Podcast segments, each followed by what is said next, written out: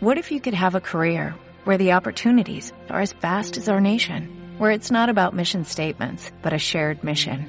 At U.S. Customs and Border Protection, we go beyond to protect more than borders, from ship to shore, air to ground, cities to local communities. CBP agents and officers are keeping people safe. Join U.S. Customs and Border Protection and go beyond for something far greater than yourself. Learn more at cbp.gov/careers.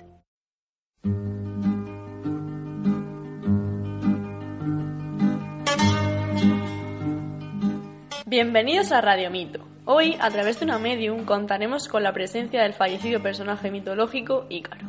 Bien, comencemos. Ícaro, ¿estás entre nosotros? El mismo que viste y calza. ¿Quién osa pronunciar mi nombre? Con lo agustito que estaba yo echándome una partida al parchís con Hades.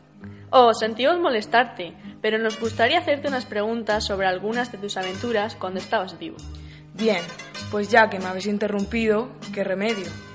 Para empezar, nos gustaría saber algo sobre tus orígenes, así que si no te importa... Pues nada, yo era hijo del arquitecto Dédalo y la esclava Neucrate. Mi padre y yo estábamos retenidos en la isla de Minos. La verdad es que se estaba muy bien, pero eso de no tener libertad no nos gustaba mucho. ¿Hicisteis algo para escapar? Claro, no íbamos a estar allí toda la vida.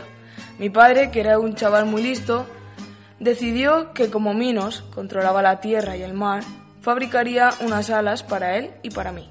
¿Esas alas funcionaron realmente? Funcionar, funcionaron. Lo que pasa es que yo era un muchacho algo imprudente. Mi padre me avisó de que no volara muy alto, porque con el calor del sol se derretiría la cera de mis alas, ni muy bajo, porque con la espuma del mar se mojarían y no podría volar. ¿Y qué imprudencia fue la que cometiste? Volé muy alto, pegado al sol, y la cera de mis alas se derritió.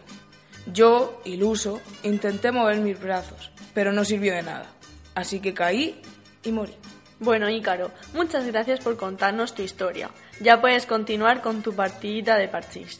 Y nos despedimos de vosotros hasta el próximo programa. Gracias también a nuestro medio.